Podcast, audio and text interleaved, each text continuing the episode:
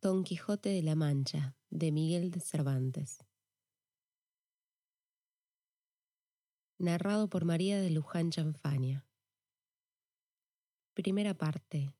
Capítulo 8. Del buen suceso que el valeroso Don Quijote tuvo en la espantable y jamás imaginada aventura de los molinos de viento, con otros sucesos dignos de feliz recordación. En esto descubrieron treinta o cuarenta molinos de viento que hay en aquel campo, y así como don Quijote los vio, dijo a su escudero. La aventura va guiando nuestras cosas mejor de lo que acertáramos a desear, porque ves allí, amigo Sancho Panza, donde se descubren treinta o pocos más desaforados gigantes, con quien pienso hacer batalla y quitarles a todos las vidas, con cuyos despojos comenzaremos a enriquecer, que esta es buena guerra y es gran servicio de Dios quitar tan mala simiente sobre la faz de la tierra. ¿Qué gigantes? dijo Sancho Panza. Aquellos que allí ves, respondió su amo, de los brazos largos que los suelen tener algunos de casi dos leguas. Mire, vuestra merced, respondió Sancho, que aquellos que allí se parecen no son gigantes, sino molinos de viento, y lo que en ellos parecen brazos son las aspas, que volteadas del viento hacen andar la piedra del molino.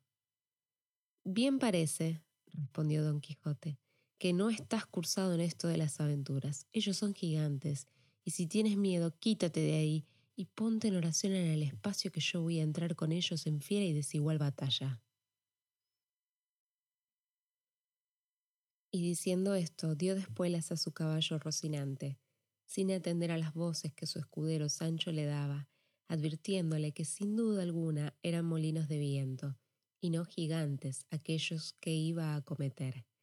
Pero él iba tan puesto en que eran gigantes, que ni oía las voces de su escudero Sancho, ni echaba de ver, aunque estaba ya bien cerca, lo que eran, antes iba diciendo en voces altas.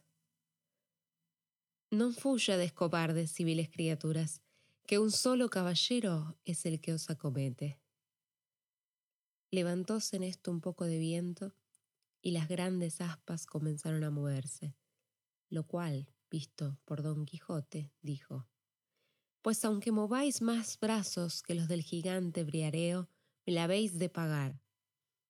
Y diciendo esto, y encomendándose de todo corazón a su señora Dulcinea, pidiéndole que en tal trance le socorriese, bien cubierto de su rodela con la lanza en el ristre, arremetió a todo el galope de Rocinante y embistió con el primer molino que estaba delante, y dándole una lanzada en el aspa, la volvió el viento con tanta furia que hizo la lanza pedazos, llevándose tras sí al caballo y al caballero, que fue rodando muy maltrecho por el campo acudió Sancho Panza a socorrerle a todo el correr de su asno, y cuando llegó halló que no se podía menear.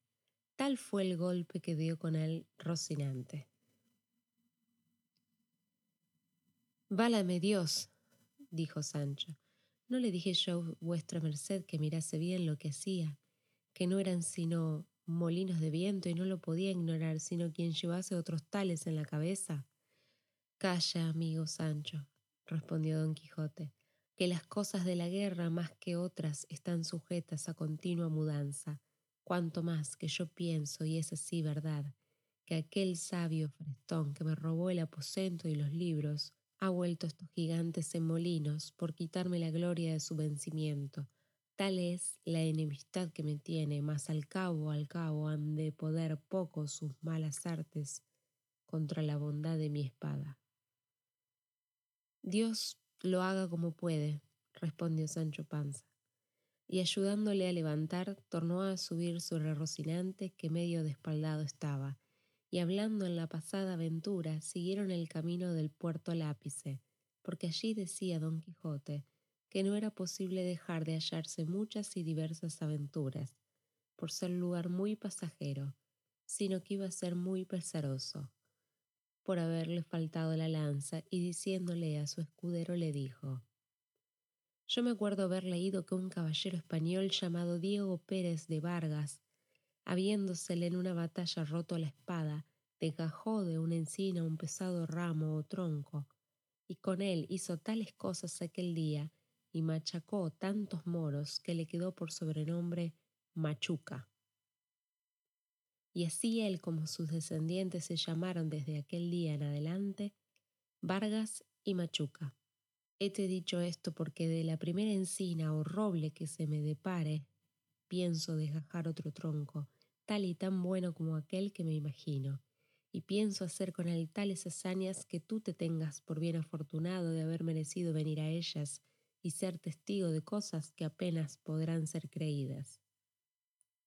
A la mano de Dios, dijo Sancho, yo lo creo todo así como vuestra merced lo dice, pero enderécese un poco, que parece que va medio de lado y debe de ser del molimiento de la caída. Así es la verdad, respondió don Quijote, y si no me quejo del dolor es porque no es dado a los caballeros andantes quejarse de herida alguna, aunque se les salgan las tripas por ella. Si eso es así, no tengo yo que replicar, respondió Sancho, pero sabe Dios si yo me holgara que vuestra merced se quejara cuando alguna cosa le doliera. De mí sé decir que me he de quejar del más pequeño dolor que tenga, si ya no se entiende también con los escuderos de los caballeros andantes eso del no quejarse. No se dejó de reír don Quijote de la simplicidad de su escudero, y así le declaró que podía muy bien quejarse como y cuando quisiese, sin gana o con ella, que hasta entonces no había leído cosa en contrario en la orden de caballería. Díjole Sancho que mirase que era hora de comer. Respondióle su amo que por entonces no le hacía menester, que comiese él cuando se le antojase. Con esta licencia se acomodó Sancho lo mejor que pudo sobre su jumento y sacando de las alforjas lo que en ellas había puesto, iba caminando y comiendo detrás de su amo muy de su espacio. Y de cuando en cuando empinaba la bota con tanto gusto que le pudiera envidiar el más regalado bodegonero de Málaga, y en tanto que él iba de aquella manera menudeando tragos, no se le acordaba de ninguna promesa que su amo le hubiese hecho, ni tenía por ningún trabajo, sino por mucho descanso, andar buscando las aventuras por peligrosas que fuesen. En resolución, aquella noche la pasaron entre unos árboles, y del uno de ellos desgajó don Quijote un ramo seco que casi le podía servir de lanza, y puso en él el hierro que quitó de la que se le había quebrado. Toda aquella noche no durmió don Quijote pensando en su señora Dulcinea, por acomodarse a lo que había leído en sus libros cuando los caballeros pasaban sin dormir muchas noches en las florestas y despoblados entretenidos con las memorias de sus señoras. No la pasó así Sancho Panza, que como tenía el estómago lleno, y no de agua de chicoria, de un sueño se la llevó toda y no fueran parte para despertarle. Si su amo no lo llamara, los rayos del sol que le daban en el rostro, ni el canto de las aves que muchas y muy regocijadamente la venida del nuevo día saludaban. Al levantarse, dio un tiento a la bota y hallóla algo más flaca que la noche antes. Afligiósele el corazón, por parecerle que no llevaban camino de remediar tan presto su falta. No quiso desayunarse don Quijote, porque, como está dicho, dio en sustentarse de sabrosas memorias. Tornaron a su comenzado camino del puerto Lápice y a obra de las tres del día le descubrieron. Aquí, dijo enviándole don Quijote, Podemos, hermano Sancho Panza, meter las manos hasta los codos en esto que llaman aventuras. Mas advierte que aunque me veas en los mayores peligros del mundo, no has de poner mano a tu espada para defenderme, si ya no vieres que los que me ofenden es canalla y gente baja, que en tal caso bien puedes ayudarme, pero si fueren caballeros, en ninguna manera te es lícito ni concedido por las leyes de caballería que me ayudes, hasta que seas armado caballero. Por cierto, señor, respondió Sancho, que vuestra merced será muy bien obedecido en esto, y más que yo de mío me soy pacífico y enemigo de meterme en ruido ni pendencias.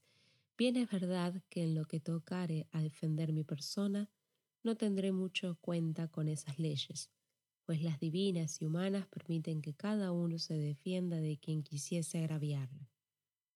No digo yo menos, respondió don Quijote, pero en esto de ayudarme contra caballeros has de tener a raya tus naturales ímpetus. Digo que así lo haré, respondió Sancho, y que guardaré ese precepto tan bien como el día del domingo.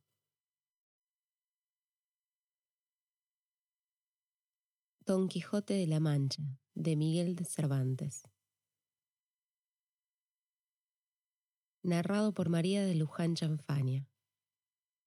Miguel de Cervantes Saavedra nació en 1547 y falleció en 1616. Fue un novelista, poeta y dramaturgo español. Es considerada la máxima figura de la literatura española y es universalmente conocido por haber escrito el ingenioso hidalgo Don Quijote de la Mancha, novela conocida habitualmente como El Quijote, que muchos críticos han descrito como la primera novela moderna. A partir de una sátira corrosiva de las novelas de caballería, el libro construye un cuadro tragicómico de la vida y explora las profundidades del alma a través de las andanzas de dos personajes arquetípicos y contrapuestos, el iluminado Don Quijote y su prosaico escudero Sancho Panza. La primera parte fue publicada en 1605 y la segunda en 1615, unos meses antes de la muerte de su autor.